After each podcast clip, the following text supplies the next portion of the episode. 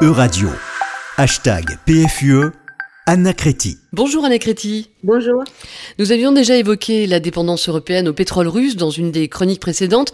On arrive quelques mois plus tard et c'est l'embargo. Pouvait-on le prévoir, Anna Créti? La décision d'un embargo du pétrole russe a émergé progressivement pendant les derniers mois, en partant du constat que la facture européenne d'achat de pétrole russe s'est élevée en 2021 à 80 milliards d'euros. Trop d'argent qui finit dans les poches du Kremlin pour soutenir l'économie de guerre russe. On a eu l'impression que l'embargo sur le gaz a été écarté et que celui sur le pétrole a pris forme. Plus cher, mais aussi moins contraint par des infrastructures dédiées, comme c'est par contre le cas du gaz, le pétrole était le candidat idéal pour un embargo. Idéal, mais pas facile non plus. Le soutien de l'Allemagne pour atteindre cette mesure a été fondamental. Et la négociation avec la Hongrie d'Orban l'a été aussi. Quelle était la raison de l'opposition hongroise la position portée par Orban était que l'embargo pénalise les pays comme la Hongrie, la Slovaquie et la République tchèque en grande difficulté. Ces pays sont desservis par l'oléoduc Druzhba en ligne directe depuis la Russie pour 65% de leur approvisionnement. Mais cette ligne directe bénéficie d'un contrat avantageux entre MOL, la principale compagnie pétrolière hongroise, et la Russie.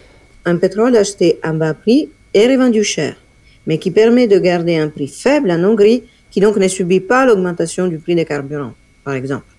Donc oui, le pays est enclavé et il faut les connecter à l'oléoduc qui va vers la Croatie, mais 800 000 millions pour le faire, ce n'est pas rien. D'autant plus que les Hongrois ont le temps de le faire, leur pétrole étant exclu des sanctions.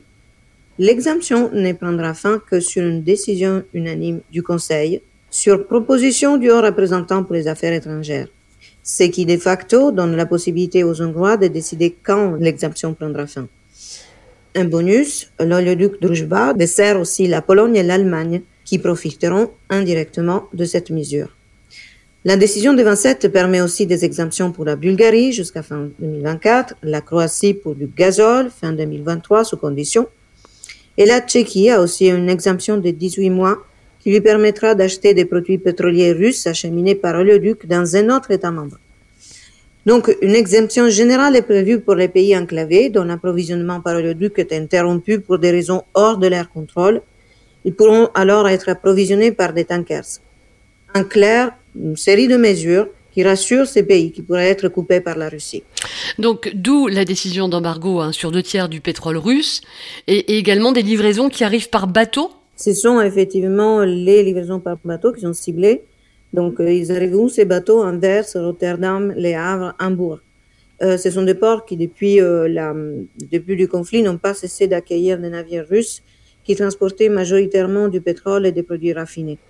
Euh, c'est donc là que le trafic va progressivement s'interrompre d'ici la fin de l'année. Rappelons aussi que suite aux sanctions décidées en avril, les ports européens étaient déjà fermés aux navires russes et biélorusses, à l'exception des transports de produits alimentaires pharmaceutiques, de l'énergie, des engrais ou des biens humanitaires. Le transport des matières premières destinées aux centrales nucléaires, le charbon, est autorisé seulement jusqu'au mois d'août. Est-ce que c'est un embargo efficace, Anna Créti? C'est la question que tout le monde se pose, mais sur le papier, cette mesure est très drastique. Après, l'Europe devra faire les comptes avec la facture du pétrole qu'il faudra chercher ailleurs et au prix fort. Euh, du côté russe, reste l'arme du gaz, L'interruption des livraisons continue avec le Danemark qui vient d'être interrompu, après la Pologne, la Bulgarie et les Pays-Bas. Mais le pétrole russe pourra aussi trouver des repreneurs, notamment en Asie. Comme l'Europe, la Russie va chercher d'autres marchés dans les prochains mois. Cela, certainement, aura un coût, mais un embargo qui reste partiel est aussi partiellement efficace. Merci beaucoup, Anna Créti. On vous retrouve la semaine prochaine.